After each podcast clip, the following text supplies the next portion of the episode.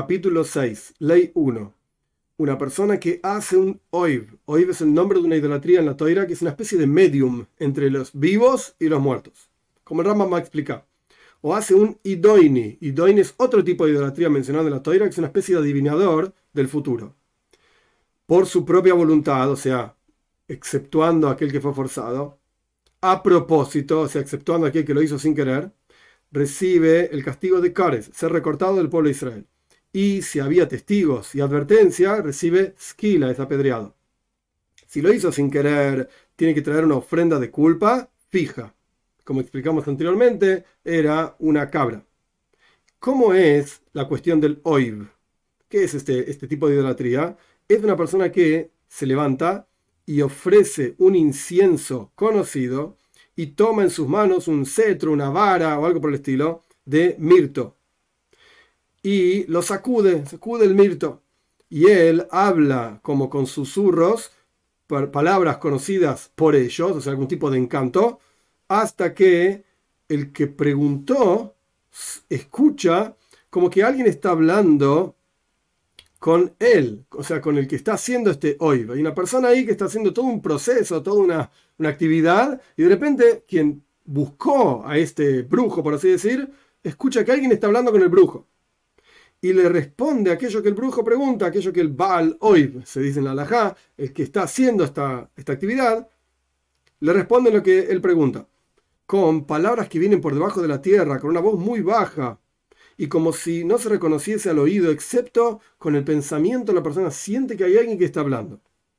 Y también aquella persona que toma una calavera de un muerto y ofrece un incienso específico para esa calavera, y pronuncia algún tipo de encantos hasta que se escucha como que hay una voz que sale por debajo de la axila, de, las axilas de este Baal Oiv, del que está haciendo Oiv, una voz muy baja y le responde. Todo esto es la actividad que se llama Oiv.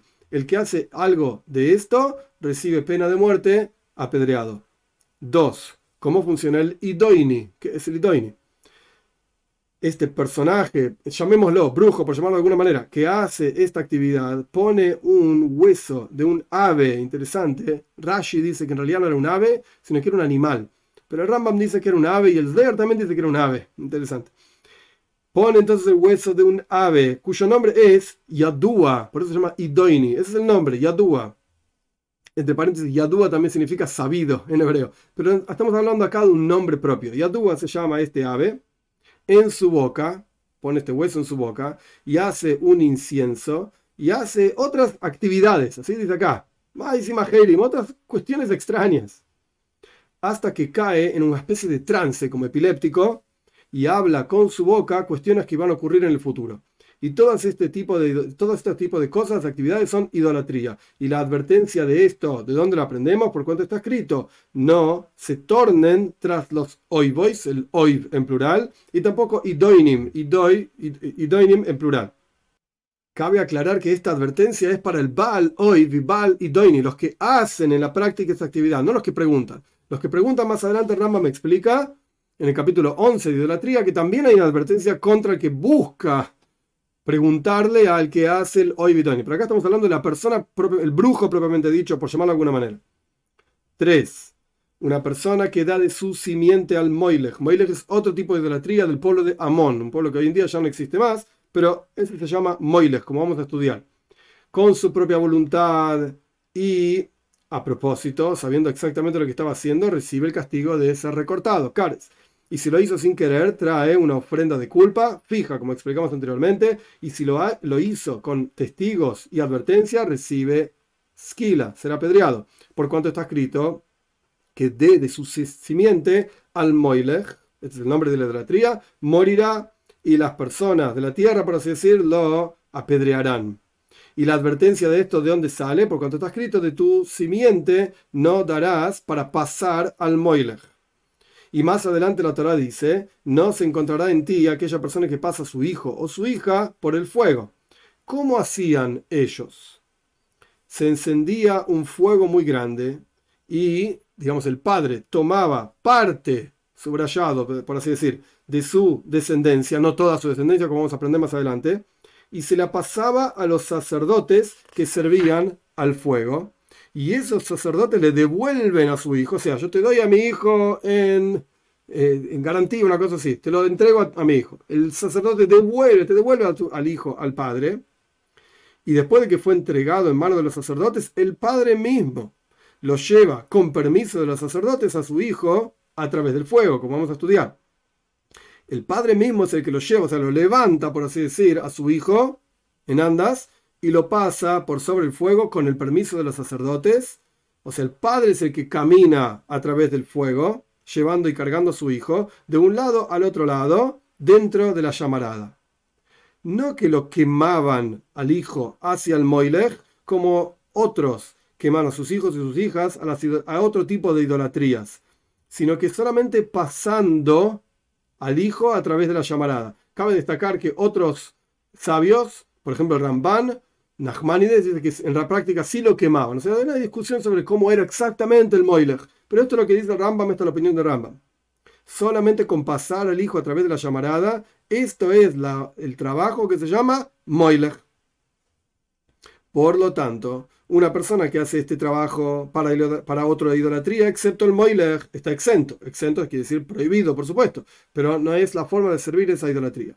4 no recibe la pena de cárcel, de ser recortado si no hubo testigos o advertencia, o esquila o ser apedreado si hubo testigos o advertencia, hasta que entregue a su hijo al Moilech y lo pase con sus propias piernas. El padre caminaba cargando a su hijo por el fuego en forma de pasarlo. Sí, lo entregó a, a, los sacerdotes, pero no lo pasó. O lo pasó por el fuego y no lo entregó a los sacerdotes. O lo entregó a los sacerdotes y lo pasó, pero no cargando a su hijo, sino que caminó al lado de su hijo, entregándolo, digamos, al Moiler, Patur, está exento entonces. Y no tiene pena, o sea, no es culpable hasta que lo entregue a los sacerdotes parte de su descendencia y deje en vida parte de su descendencia. O sin haber entregado al Moiler parte de su descendencia, como está escrito, porque de su descendencia entregó al Moiler la parte de su, de su descendencia, pero no toda los comentaristas discuten, pero un momento, si la persona pasó toda su descendencia, también está haciendo idolatría. Y lo que mencionan es, ¿qué pasa cuando una persona tiene, por ejemplo, un solo hijo? Tiene un hijo único, entonces no entregó parte de su descendencia, no es el trabajo al Moiler. Entonces está exento, quiere decir está prohibido, pero no es culpable de la idolatría del Moiler. Otras opiniones dicen que en realidad, si la persona entregó toda su descendencia al Moiler, que es tan grave lo que hizo, que la muerte por apedreado o cares, si no hubo testigos y advertencias, ha recortado el pueblo de Israel, no alcanza para expiar por lo grave que hizo. Por eso es patur, por eso está exento y no recibe la pena de muerte. 5. Es lo mismo si uno pasa por el Moilech su descendencia que es kosher, o sea, de sus hijos, de una mujer con quien podría estar casado, o su descendencia es psula, es inválida, por, ejemplo, son mamzeirin, son bastardos porque la persona tuvo relaciones con una mujer con quien no podía tener relaciones en diferentes condiciones, no importa los detalles, pero la descendencia no son kosher, no son apropiados y adecuados. Es igual, ¿es tu descendencia o no? Sí. Y es igual si son tus hijos o tus hijas o tus nietos o los nietos de los nietos, etc. Todos los que salen de, tu, de tus piernas, entre comillas, toda tu descendencia, la persona es culpable. Todo lo que se llame tu descendencia, la persona es culpable, porque no dejan de ser su descendencia. Pero si la persona pasó por el fuego, por el moiler, a sus hermanos, o a sus hermanas, o a sus padres, o que se pasó a sí mismo a través del fuego, está exento. Si pasó uno de su descendencia, pero estaba durmiendo, o que era ciego, está exento. 6. Un monumento, matzeiva en hebreo, un monumento que la toira prohíbe. Matzeiva también se utiliza para las tumbas, etc. Pero en este caso el contexto es idolatría. Un monumento que la, la prohíbe, ¿cuál es? Es una construcción que, eh, alrededor de, la cual todos se juntan, e incluso para servir a Dios, no deja de ser una matzeiva y está prohibido porque así era la forma que hacían los idólatras, como está escrito, no levantarás para ti una matzeiva, un monumento que odia a Dios, tu Señor.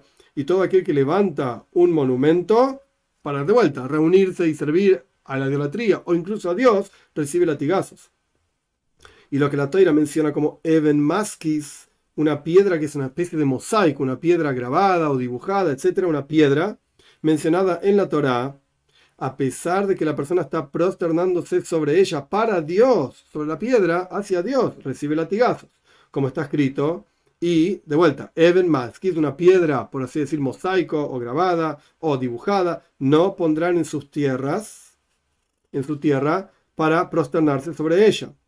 Porque así era la costumbre de la idolatría, poner una piedra frente a la idolatría y prosternarse frente a la idolatría. Por lo tanto, no hacemos así para Dios. Y no recibe latigazos hasta que haga, agrego yo una palabra, prosternación. ¿Qué significa esta palabra? Rambam la describe. Hasta que la persona extienda sus brazos y sus piernas sobre la piedra, o sea, totalmente acostado con el rostro contra el piso en la piedra frente a la idolatría o incluso frente a Dios en este caso. Surge entonces que la persona está totalmente acostado. Esto es lo que se llama Ishtahavaya, prosternarse mencionado en la Torah. 7. ¿En qué caso decimos que no se puede prosternarse sobre una piedra en cualquier lugar, digamos, del mundo, incluso de la tierra de Israel? Pero en el Mikdash, en el templo, en Jerusalén, etcétera, que ahora lamentablemente está destruido, que se reconstruya pronto en nuestros días. Pero de eso estamos hablando, de ese templo, no cualquier templo en la calle no sé cuánto, de la ciudad no sé dónde. No.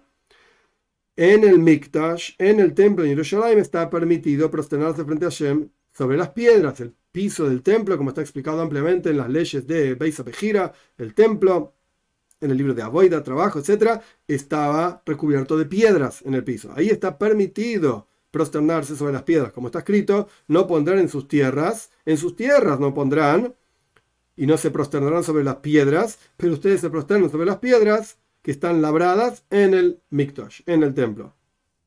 Y por eso la costumbre es en todo el pueblo de Israel extender esterillas o alfombras en las sinagogas que tienen piedras en el piso o poner paja y este tipo de cosas para separar entre el rostro y las piedras. Y si no encontró algo que separe entre la persona y la piedra, tiene que ir a otro lugar para prosternarse, digamos, frente a Dios en una sinagoga, o tiene que inclinarse hacia el costado y prosternarse, pero digamos de costado, de manera tal de no pegar el rostro en la piedra. 8. Todo aquel que se prosterna a Shem sobre piedras labradas, sin extender sus manos y sus piernas, no recibe latigazos, sino que le damos latigazos por rebeldía. Como explicamos ya ampliamente anteriormente, existe malcus, latigazos que la Torá misma explica cómo dar y qué dar, etc.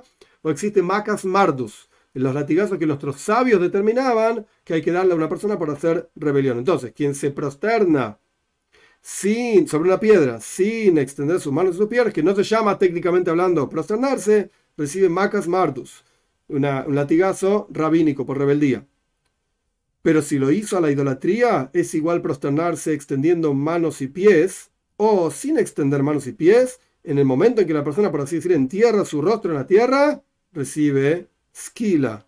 Con, skila significa apedreado, con advertencia y testigos, por supuesto. 9.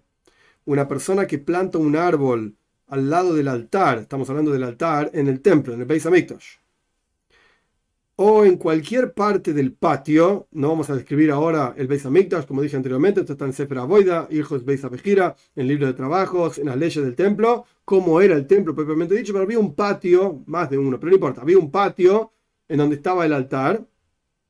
Entonces, si la persona planta un árbol en el, frente al altar o en todo el patio, tanto si es un árbol que no da frutos o un árbol que da frutos, a pesar de que lo hizo para que quede lindo para el templo y es algo bello, aún así recibe latigazos. Como está escrito, no plantarás para ti una asheira. Ese es el nombre técnico. Asheira es un árbol de idolatría.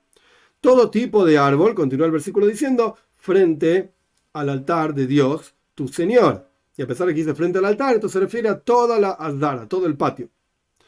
Porque esta era la costumbre de los idólatras. Plantaban árboles al lado de los altares de la idolatría para que la gente se reúna ahí. 10. Está prohibido hacer axedroes. Axedroes significa cuartos, salones que estaban cerrados en tres direcciones y abiertos en una cuarta dirección de madera en el templo, así como hacen en los patios. Esto está prohibido hacer en el templo. ¿Por qué?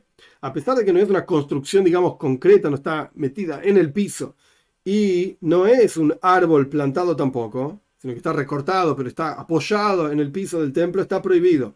Esto es para alejarse adicionalmente, porque el versículo dice, toda madera. No puedes poner ningún tipo de madera en el Beis en el templo. Sino que todos los axedrois, todos este tipo de cuartos y sejojos, techos o toldos que salían de las paredes que había en el templo, ¿qué significa salían de las paredes? Está la pared del templo y sale una protuberancia, una estructura de la pared, como para apoyar algo sobre esa estructura, apoyar un techo sobre la estructura, etc. Todo ese tipo de estructuras eran de piedra y no eran de madera.